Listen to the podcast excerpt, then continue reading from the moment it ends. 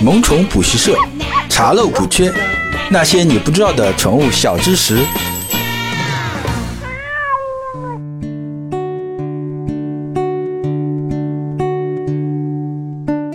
Hello，各位好，这里是萌宠补习社，我是万万两。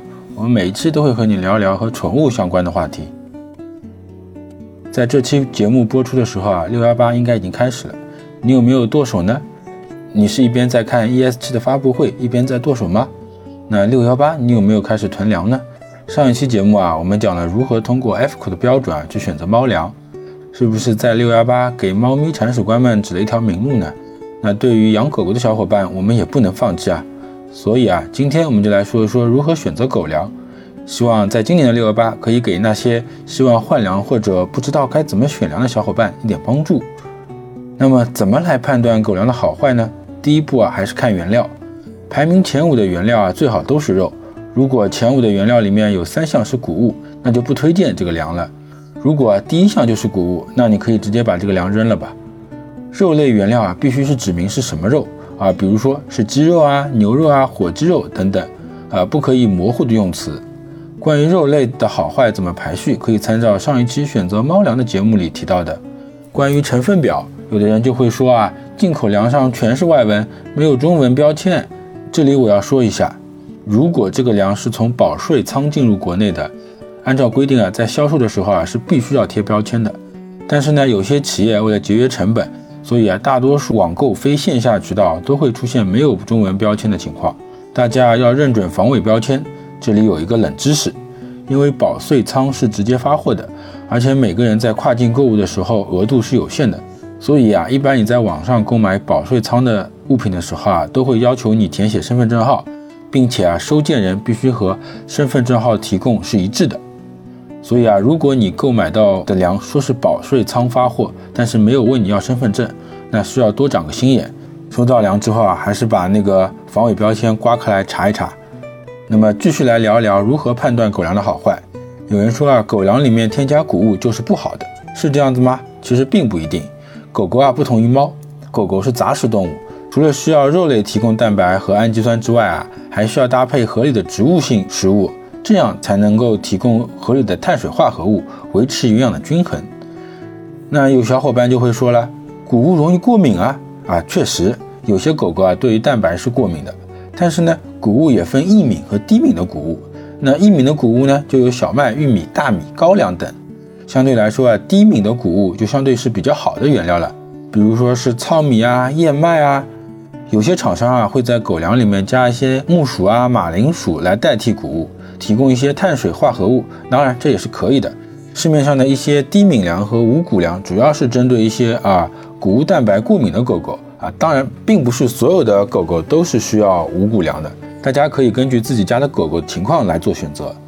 那最后说说狗粮的成分保证值。首先看排在第一的是粗蛋白，这里主要讲讲植物蛋白、动物蛋白是否优质和判断的标准啊，也可以参考上一期啊猫粮选择里说的。狗狗不同于猫，不太能吸收植物蛋白。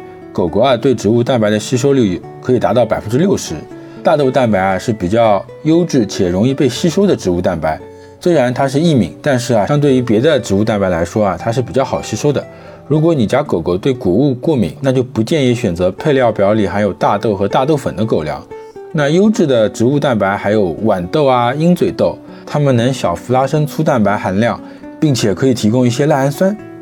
关于狗粮一个粗蛋白含量要求达到多少，我国并没有明确的标准，现在都是参考 Africa 的标准。那在 Africa 的标准里呢，成年犬。它要求啊，粗蛋白含量是达到百分之十八，那幼犬是达到百分之二十二。那这里这个参考值呢，其实是粗蛋白的一个最低标准。那一般你可以这样子来看这个粮是否好坏，那就是粗蛋白的含量啊，在百分之二十二到百分之二十五之间的，那属于偏低的，那可能是一款比较低端的粮。那粗蛋白含量达到百分之三十到百分之三十五。那可以说这一款狗粮是属于中端狗粮。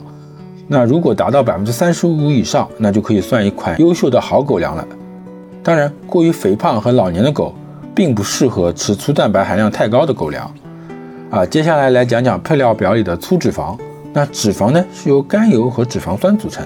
那甘油比较简单，但是啊，脂肪酸的种类就有很多了。那脂肪酸啊是对于毛发、智力和生长发育都有促进作用的。适量的脂肪酸啊还能刺激食欲，同时啊也能促进维生素 A、D、E、K 的吸收。一般脂肪酸的来源为菜籽油、欧米伽三、欧米伽六、DHA、EPA。那鸡油、牛油、鲱鱼油、三文鱼油等都是比较好的脂肪酸来源。那这里需要注意的是啊，在标签上啊，动物油啊是必须要标明种类的，不能模糊的用词啊，比如说啊动物脂肪啊深海鱼油这样的。如果在配料表上写着这样子的字样啊，你可以直接把这款狗粮从你的购物车里面拉黑了。那 e f i c o 对于脂肪的要求呢，是幼犬是百分之。八点五，成犬呢是百分之五点五，当然这是最低的要求，但是呢，我觉得啊，这个脂肪的含量过高也不好，不能超过百分之二十，不然啊太油腻，适口性肯定不好，还容易肥胖。再来说一下呃粗纤维，那么粗纤维呢这个东西是随着宠物食品的研究和发展才被逐渐重视起来的，那它的主要作用还是促进肠道的吸收、蠕动和排便。狗粮里的粗纤维啊，主要来源于水果和蔬菜，比如啊豌豆啊、鹰嘴豆、菠菜、南瓜、地瓜、胡萝卜、苹果、蓝莓等这些蔬菜水果。那粗纤维的含量呢，这边建议在百分之零点五到百分之四点五之间。好了，今天的节目就到这里。如果你觉得本期节目对你有帮助的话，可以在行车安全的情况下点击小爱心收藏本节目。你的狗狗在吃什么牌子的？狗粮呢，在吃狗粮过程中有什么问题呢？你是不是也想自制狗粮呢？不妨在未来 APP 搜索“萌宠补习社”，加入我们社群，来和我们分享一下你的故事，说不定我会找到你，让你成为我们下一期的主角哦。我是万万两，我们下期再见。